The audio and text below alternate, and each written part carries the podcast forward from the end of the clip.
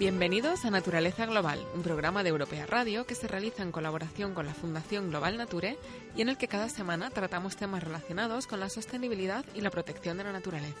Hoy estarán con vosotros, como siempre, Miguel Ángel Vázquez en control y quien nos habla Blanca Hurtado.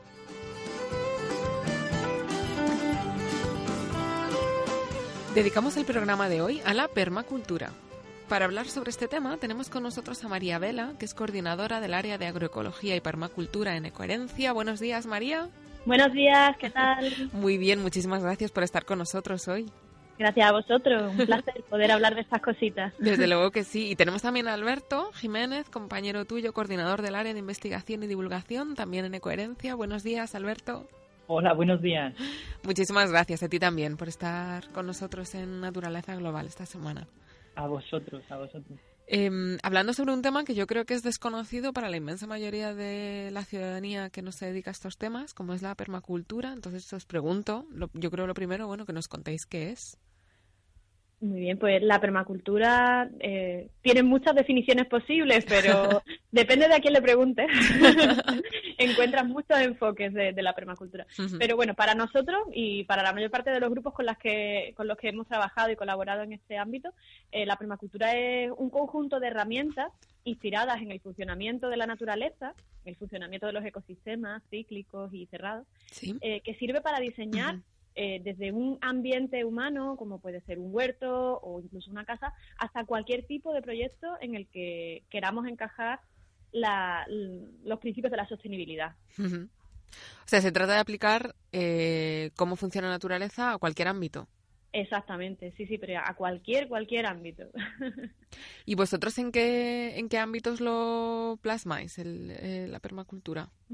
Pues nosotros los hemos plasmado, eh, bueno, desde nuestra presencia en Internet, por ejemplo, si en ámbitos tan dispares desde la presencia en Internet o en el huerto que tenemos en, casa, o hasta, por ejemplo, para, para el diseño de las prácticas de, bueno, de alumnos en prácticas que han estado colaborando con nosotros, hemos estado reflejando pues esos principios que rigen la permacultura para, bueno, pues para tener unas prácticas en sintonía, ¿no? Con, con todo nuestro entorno. ¿Qué principios son estos, eh, Alberto, que rigen la permacultura? ¿Son unos principios ya determinados? Cuéntanos.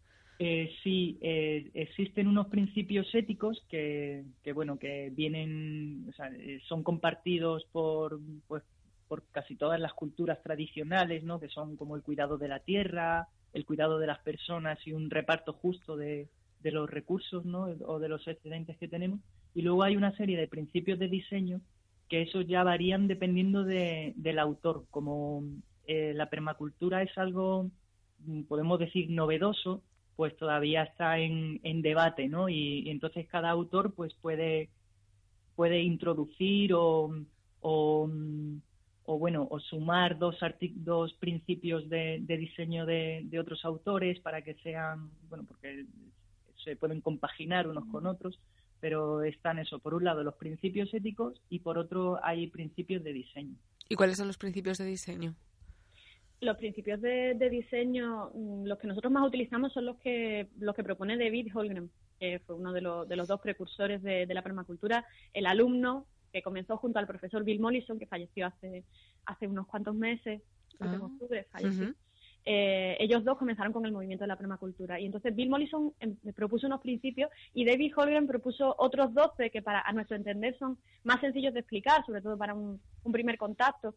Y, bueno, ahí son 12, entonces vamos a, os podemos mencionar algunos. Porque, sí, mencionanos algunos. eh, yo creo que el, el, principal es el, el, primero, observa e interactúa. O sea, yo creo que eso es lo que, lo que diferencia este esa manera de acercarse a, nuestro entorno respecto a, a, otra, a otras escuelas. Y es porque, porque, claro, muchas veces queremos actuar directamente y, e implementar, y en, la permacultura es básico eh, ver cómo funcionan cualquier sistema sobre el que queramos intervenir o cualquier proyecto que queramos diseñar. En este caso es que podemos hacer una observación eh, incluso imaginativa, ¿no? Podemos observar si estamos hablando de diseñar un huerto o un bosque comestible, eh, llegamos al espacio con la intención de ver lo que hay, esa sería una observación más objetiva, Que, es lo que, con qué contamos, con qué plantas, con qué animales, con qué recursos, qué forma tiene. pero también podemos hacer una prospección hacia el futuro e imaginarnos cómo sería eso dentro de 20, de 50 años, de 500 años, si nosotros no interviniéramos. Es una observación que nos sirve para, pues para, para evitar cosas como cuando ponemos estos árboles enormes en las ciudades y después levantan el pavimento y lo destrozan. ahí, ahí no se ha hecho ese tipo de observación prospectiva del futuro y ese es el, tipo de ideas que, realmente podríamos llevar a cualquier lugar. Ese es el, el, principio mm, básico, creo, de, los 12 que propone Holgren. Y, de dónde surge la permacultura? ¿De dónde son? ¿El ámbito anglosajón? ¿De Estados Unidos o del Reino Unido? Eh, nació en, en Australia, realmente en la Universidad de Tasmania, ¿no? Si no me equivoco. Sí. Eh, que ahí estaba eh, David Holgren, que era el alumno de Bill Mollison, pues propuso hacer un, su trabajo de, doctorado sobre mm, un cultivo, una forma de, cultivar la tierra que fuera permanente, ¿no? que, que, estuviera basada en los principios naturales, de manera que, que mm, que fuera autosostenible. De ahí empezó a, la primera palabra que llegó al, así en, traducción de permacultura era permacultivo, en referencia a cultivo permanente. Pero luego, eh, al poco se dieron cuenta que esto iba mucho más allá de, el mero cultivo, sino que se podían aplicar estos principios naturales eh, en cualquier ámbito de, la vida. Que es que están ahí, aunque no queramos, eh, nos regimos por ellos, ¿no? Son, son principios naturales, ¿no? Entonces, nosotros al ser naturaleza, pues no tenemos más remedio que, estar bajo, bajo esos mismos principios. Y cuéntanos algún principio más de funcionamiento. Aparte A mí uno, uno que me gusta especialmente es eh, el sexto, que dice, deja de producir residuos. Y es que realmente en la naturaleza no encontramos residuos. Lo que puede ser residuo para, para, un animal o una planta, ¿no? Por ejemplo, que em, deja suelta las hojas, puede ser un residuo, pues al final es un recurso para, pues, para microorganismos, para hongos o para cualquier otro animal.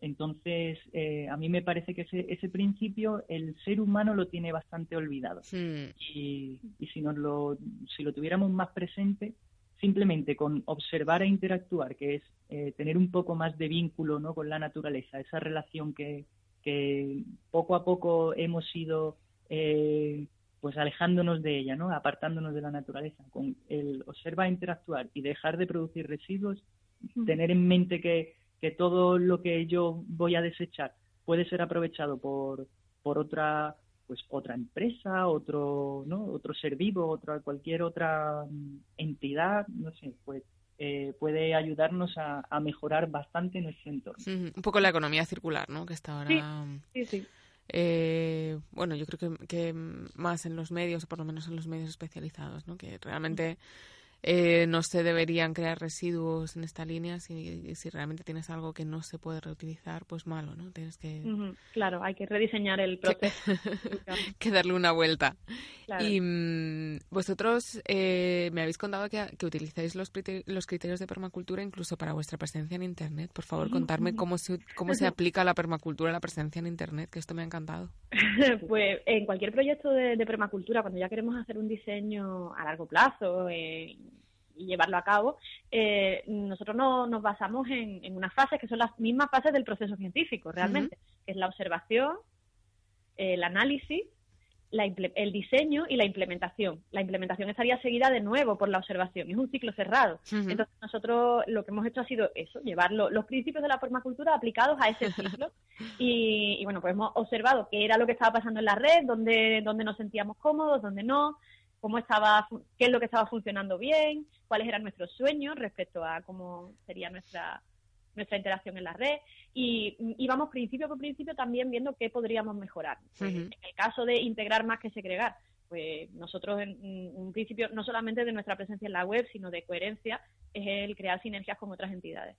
Entonces, en vez de, de entender que la web de otros amigos son son competidores, eh, entender que, podemos crear espacios en común, pues vincularnos, generar artículos para otros colectivos, que otros colectivos nos den información a nosotros, eh, publicitarles en la medida de lo posible a todos los, colectivos amigos que, al fin y al cabo crean un planeta mejor. Entonces, bueno, pues este tipo de ideas y también nos dimos cuenta cuando, cuando observamos, hicimos la fase de observación e interactuar, nos dimos cuenta que teníamos completamente desconectadas nuestras herramientas, ¿no? Facebook estaba por un lado, Twitter solamente lo usaba uno de nosotros, pues nos dimos cuenta que era un puzzle inconexo y esa fue nuestra fotografía, ¿no? Teníamos varias piezas que no encajaban, entonces teníamos que, saber cómo, que aprender a vincularlo porque no somos especialistas en, el uso de, de las redes sociales.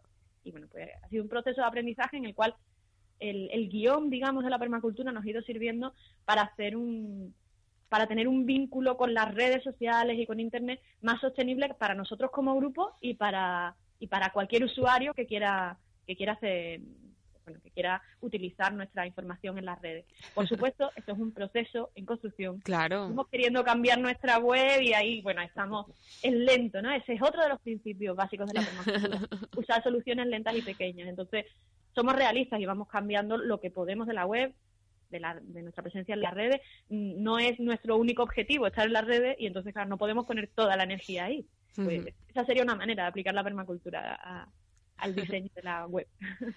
Para cualquiera que esté interesado, contadnos tanto vuestra web como bueno a qué a qué se dedica, ¿no? De coherencia, qué es lo que qué es lo que hacéis.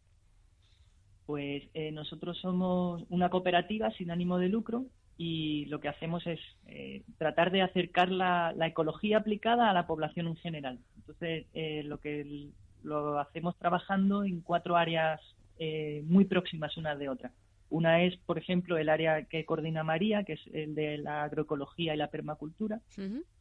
yo estoy coordinando el área de la investigación y la divulgación científica. Todos los proyectos, ahora mismo, por ejemplo, yo estoy investigando sobre lo que llamamos plantas multifuncionales, que son, pues, eh, se pueden considerar, pues, esas plantas silvestres que crecen de forma espontánea y que no tienen un uso así a primera vista, pero realmente son medicinales, comestibles, se pueden utilizar en el huerto y, bueno, pues esas eh, pues se pueden, ¿no? Se, vinculan, ¿no? Al final, la área, el área de investigación con el de la agroecología de María. Y, Luego también eh, trabajamos con, eh, hacemos educación ambiental y sensibilización ambiental, también muy vinculada, ¿no? Con las otras dos áreas. Y por último, nuestra, nuestra compañera que trabaja en Madrid, Patricia, coordina el área de la restauración de ecosistemas y, la custodia del territorio.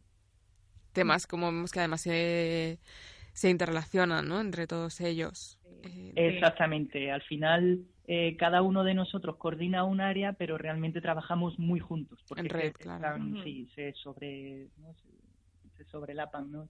Se, sobreponen uno, con otro. Mm. el área de educación ambiental lo coordina nuestra compañera María José desde Jerez, desde Cádiz. Entonces, bueno, estar divididos en, en el territorio también nos posibilita a veces llegar a lugares que, si estuviéramos solamente ubicados en Málaga, por ejemplo, no podríamos hacer otro, claro. proyecto. Claro. Contadme algún proyecto en concreto que estéis desarrollando ahora mismo relacionado con permacultura, bueno, aparte de vuestra presencia en la web, pero quizá, bueno, un poco más aplicado, ¿no? Sobre, sobre el terreno.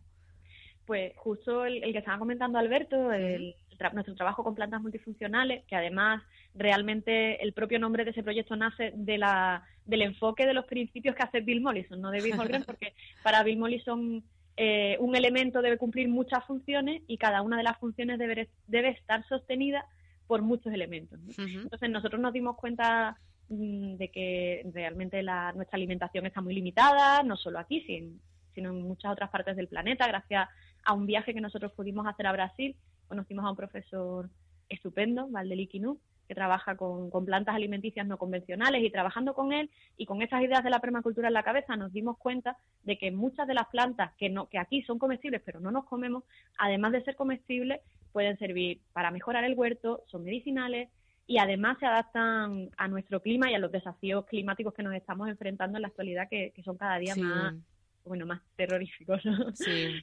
Entonces, es, tiempo de, hacer una apuesta por un cambio de la alimentación que vaya más allá, no solamente, por supuesto, pero también de, dejar de usar eh, agroquímicos y de un sistema de, producción de alimentos de cercanía. Nosotros sabemos que, también podemos incluir nuevas plantas y, bueno, darle un enfoque diferente al, mundo vegetal. Y, en ese mundo, o sea, en, ese proyecto tan amplio que son las plantas multifuncionales actualmente, estamos queriendo investigar sobre ellas, porque claro, hay que tener más información sobre su producción. Eh, no es fácil encontrar datos, nosotros intentamos llevarlo todo a la realidad de los datos también científicos, y no es fácil encontrar datos concretos de cuántos kilos por hectárea se pueden llegar a producir de ortigas, porque realmente hay poco poco interés, o hasta ahora ha habido poco interés en, esa producción, por ejemplo, ¿no? de ortiga o del ajo social, que es una de nuestras plantas estrellas, una planta con muchas propiedades.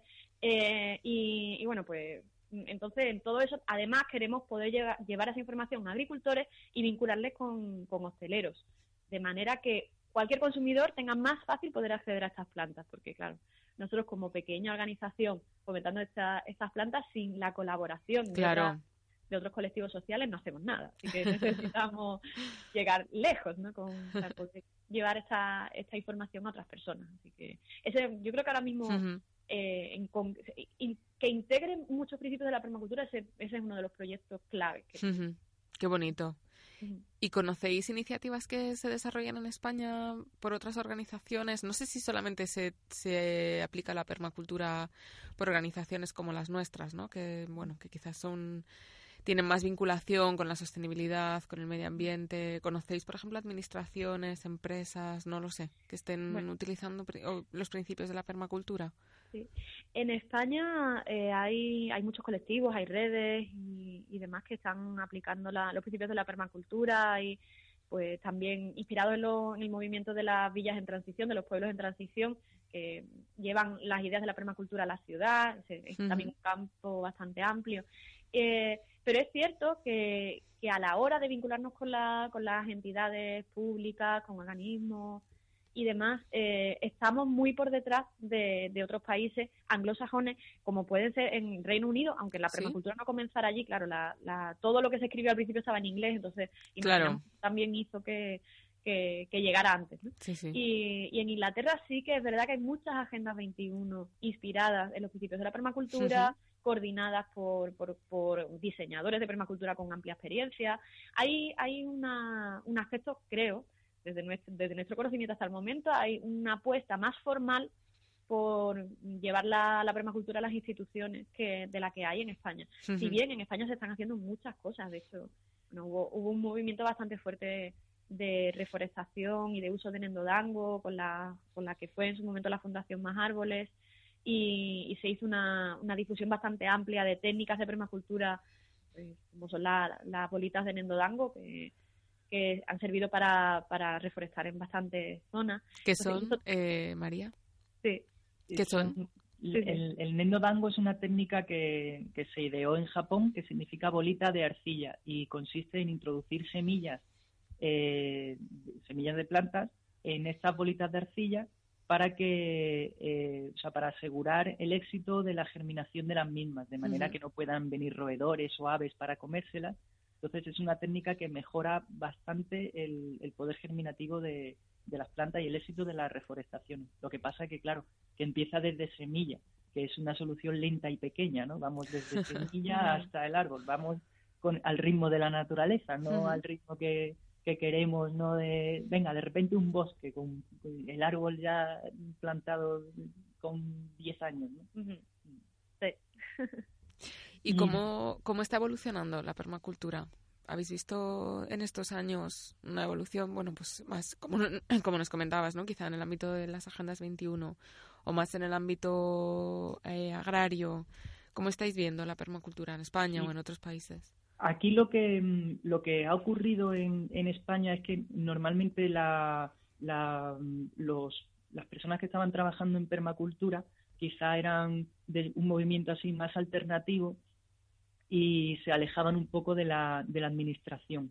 Entonces, lo que está ocurriendo ahora últimamente es que estas, estas personas o esto, todas estas organizaciones que trabajan en permacultura, pues ahora poquito a poco se están, se están uniendo, ¿no? Están viendo que, que no pueden ser tan, claro. Eh, no tan autónomos, sino tan, eh, bueno. Que la unión hace la fuerza. Claro, exactamente. exactamente. Entonces, eh, antes pues igual algunos colectivos pues no, no pedían ni siquiera subvenciones porque iba en contra de su, de su propia filosofía, pero ahora, por ejemplo, la Universidad de Santiago es una universidad en transición y está aplicando principios de permacultura y desarrollando proyectos eh, para, para eh, disminuir nuestra dependencia en el petróleo. aquí en la Universidad de Málaga también hay una iniciativa de, que se llama Jaulas Abiertas, también inspirada en, en el movimiento en transición. Entonces, se llevan a cabo actividades al aire libre, ¿no? Es una, una forma de, bueno, pues sí, de, de crear vínculos entre entre los diferentes colectivos de, la universidad y, llevar a cabo mm, eh, soluciones prácticas allí en el, en el mismo campus universitario. Porque eso, os iba a preguntar, ¿se enseña la permacultura en, en alguna facultad del mundo?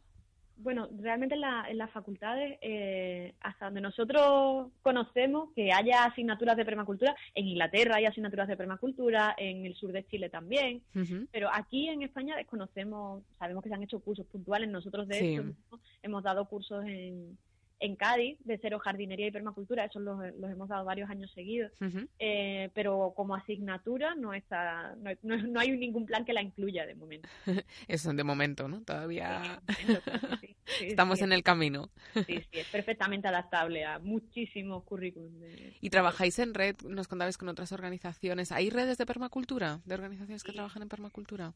Sí, afortunadamente cada día más y de hecho esa es una, una evolución bastante positiva de los últimos años. Qué bien comentaba Alberto, eh, ha habido muchas iniciativas, quizá un tanto aisladas, incluso algunas por, por razones geográficas. Claro. iniciativas en, las Islas Canarias, hay iniciativas en el País Vasco, en Barcelona, hay una iniciativa muy importante que es, el Instituto Monsanto de Permacultura, que lleva muchísimos años trabajando. y, y bueno, pues durante muchos años hemos estado cada uno trabajando en el cachito que podía, ¿no? Porque al fin y al cabo querer aplicar todos estos principios y seguir los ritmos de la naturaleza es algo bastante absorbente.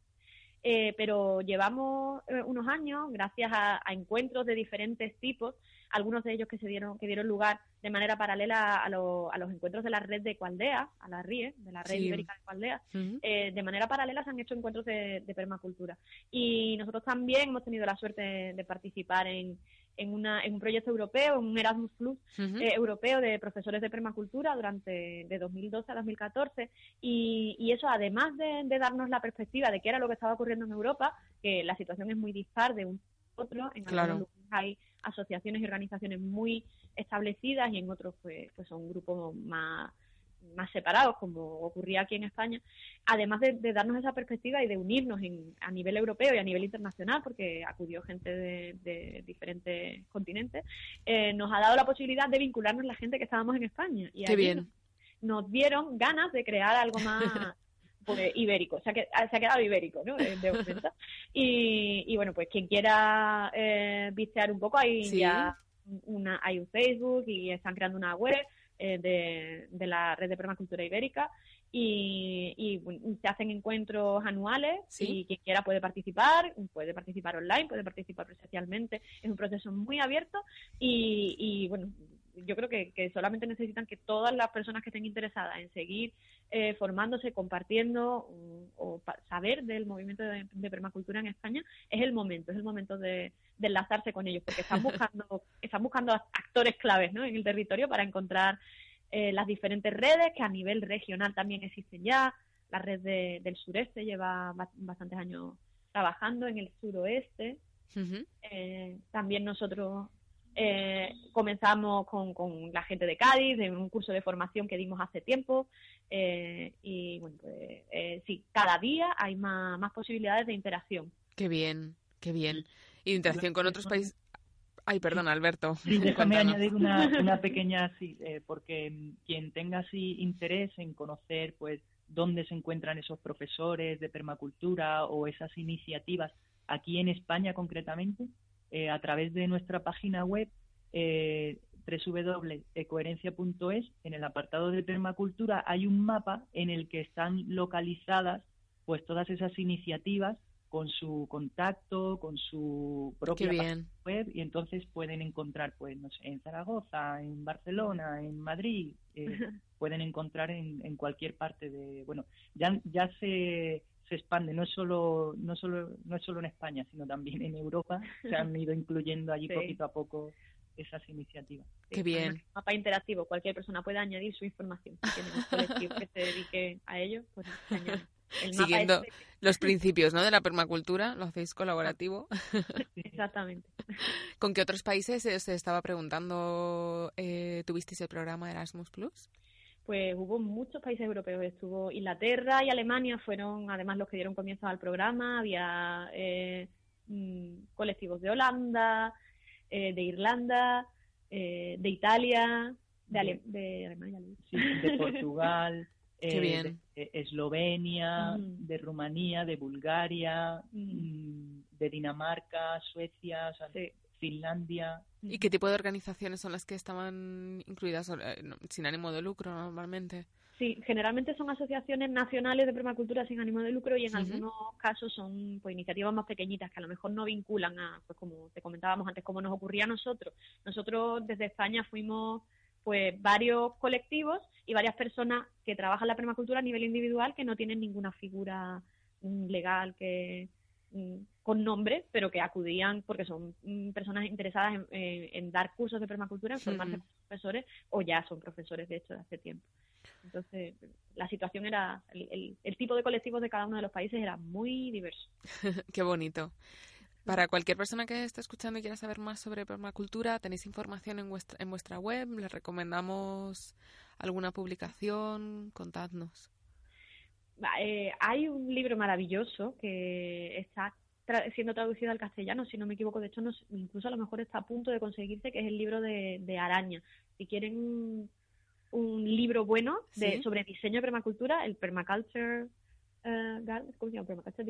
Bueno, el libro de araña se encuentra araña con Y y se encuentra, es maravilloso. ¿Sí? explica el proceso de diseño de permacultura, lo explica maravillosamente. eh, respecto a otras publicaciones, hay el libro de David Holgren de, sobre los principios de la permacultura y los libros clásicos de, de Bill Mollison, ¿Sí? Eh, son muy interesantes, sí, sí, son las Biblias de la permacultura, y un libro muy interesante que nos gusta a nosotros mucho, que es el enfoque de la permacultura al ámbito social, al ámbito grupal. Sí. Eh, se llama People and Permaculture, de Luby McNamara, es una profesora inglesa muy inspiradora, que pues, pues eso, llevó, ha llevado los principios de la permacultura con sus propias técnicas de diseño a los grupos humanos. Y esa y eh, una apuesta muy interesante. Qué bonito. otro libro que a mí me gusta especialmente es eh, uno que se llama eh, Gaia's Garden, de, mm, ¿cómo se llama? Toby, Toby, Hemingway, que falleció hace mm, muy pocas semanas y hace una gran pérdida también. El, un profesor de permacultura y un trabajador increíble que, vivía en Portland, que es también como una referencia de todo lo, alternativo en el planeta. Y, bueno, el, tanto su vida y sus experiencias como lo que el legado que ha dejado de libros y demás es muy interesante para cualquiera que, quiera acercarse a ese mundo. Él era profesor de universidad allí en Estados Unidos, así que de, una forma u otra introducía también la, permacultura. ¿no? Qué bien. Oye, pues animamos a todo el mundo a que, a que se lea estos libros y a que entre en vuestra web, a que participen en la red y a que se pongan en contacto con vosotros si quieren saber más y colaborar con vosotros. Y os agradezco muchísimo que hayáis participado hoy en el programa. Eh, María y Alberto, me temo que, se nos acaba el tiempo, pero yo creo que el permacultura nos da para otro programa dentro de poco, o sea que os llamaremos para que nos contéis más cosas. Muy bien. porque yo creo que está muy interesante y que, bueno, al final todos lo podemos aplicar, ¿no? Como habéis dicho, a, nuestro ámbito laboral o personal. Claro que sí. Así que muchas gracias, María y Alberto. Hasta pronto y gracias por la labor que hacéis tan importante. Igualmente, un abrazo. Y muchas gracias por escucharnos. Os recordamos que tenéis disponibles los podcasts de eh, Naturaleza Global en la web de Europea Radio, en la web de Fundación Global Nature y en la plataforma de iVox. Gracias, hasta la semana que viene.